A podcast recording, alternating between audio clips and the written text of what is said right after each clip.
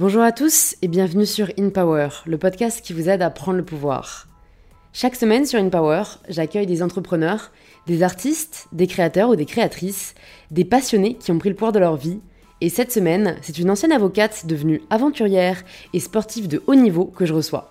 C'est vrai, euh, ça interpelle, tu vois, euh, les expéditions que tu peux mener, euh, en Antarctique, en Arctique, dans des, zones euh, quand même euh, très difficiles et pour, des challenges, euh, des défis qui, sont presque, qui nous paraissent presque impossibles. Et pourtant, tu dis que, c'est ce qui te fait sentir vivante. Est-ce que au fond, c'est la douleur qui nous fait sentir, tu penses, le plus vivant? Ce n'est pas la douleur, je dirais que c'est plutôt l'effort pour aller vers ce qui nous fait vibrer. C'est-à-dire que je crois qu'on a tous des motivations sincères c'est le terme que j'utilise dans, dans, le dernier livre en, mouvement que, que j'ai écrit. C'est-à-dire qu'on a tous euh, un, objectif ou plusieurs objectifs, plusieurs, plusieurs rêves qui nous font vibrer. Alors déjà, ce qui est compliqué, c'est de les trouver. Donc là, déjà, ça nécessite euh, de conserver un peu de temps euh, pour s'interroger, pour se remettre en question, accepter de sortir de la norme pour pour voir qui on est, parce qu'on est, on est tous différents. Donc, euh, euh, la réponse ne se trouve pas dans la norme, hein, elle se trouve vraiment au fond de soi. Donc, il faut, il faut aller le chercher. Et une fois qu'on a trouvé cette motivation sincère et que euh, l'on va vers ces objectifs qui nous font vibrer, cela va nécessairement nécessiter un effort. Donc, si on prend l'exemple des expéditions, j'ai eu pour objectif de réaliser des expéditions en Arctique, en Antarctique. Ça me faisait rêver, ça me faisait ça m'obligeait à me réveiller la nuit, euh, tellement euh, j'avais envie de mener ces projets. donc je savais que je ne pouvais pas le laisser au stade de l'idée parce que c'était tellement euh, c'était tellement présent dans, ma tête et, ça devenait tellement obsessionnel que j'étais obligée de me mettre en mouvement vers ces projets-là.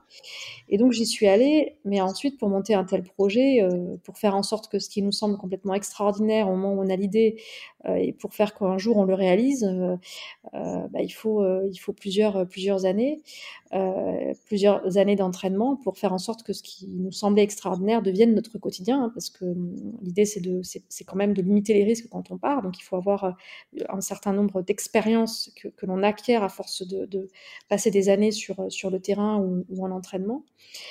Et en fait, ces, moments-là, le fait que ça dure, le fait que c'est très long, j'aime beaucoup parler de temps long euh, parce que je, crois vraiment que la clé, elle est là, c'est avoir conscience du temps long, l'accepter.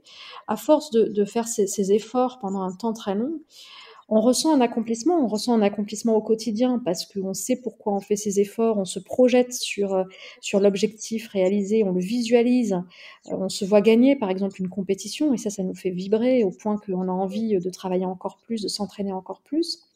Et puis le jour où l'objectif est atteint, c'est un accomplissement, une plénitude, et ça, ça je l'ai vécu euh, euh, vraiment très fortement quand euh, je suis arrivée au terme de, de mon expédition à travers l'Antarctique en 74 jours. J'ai ressenti une plénitude qui, qui, est, qui, est, difficilement, on va dire, descriptive. À mettre en mots, c'est compliqué. compliqué de mettre des mots, et pourtant j'ai écrit plusieurs ouvrages, et il y a des choses vraiment qui se vivent et qui ne qui ne peuvent pas se raconter ou s'écrire, c'est trop fort. Et, cette plénitude-là, elle est liée au fait que j'ai eu, euh, j'ai rencontré énormément d'obstacles, que ce soit en amont, que ce soit sur le terrain, euh, que ce soit euh, après l'expédition. J'ai rencontré de tels obstacles qui font que, en fait, quand vous, vous, les surmontez, vous faites l'effort, vous continuez, vous, vous persévérez, en vous disant que l'obstacle ne peut pas gagner. Il n'y a qu'une option, c'est que vous avez envie de réaliser ce projet, donc vous le réaliserez.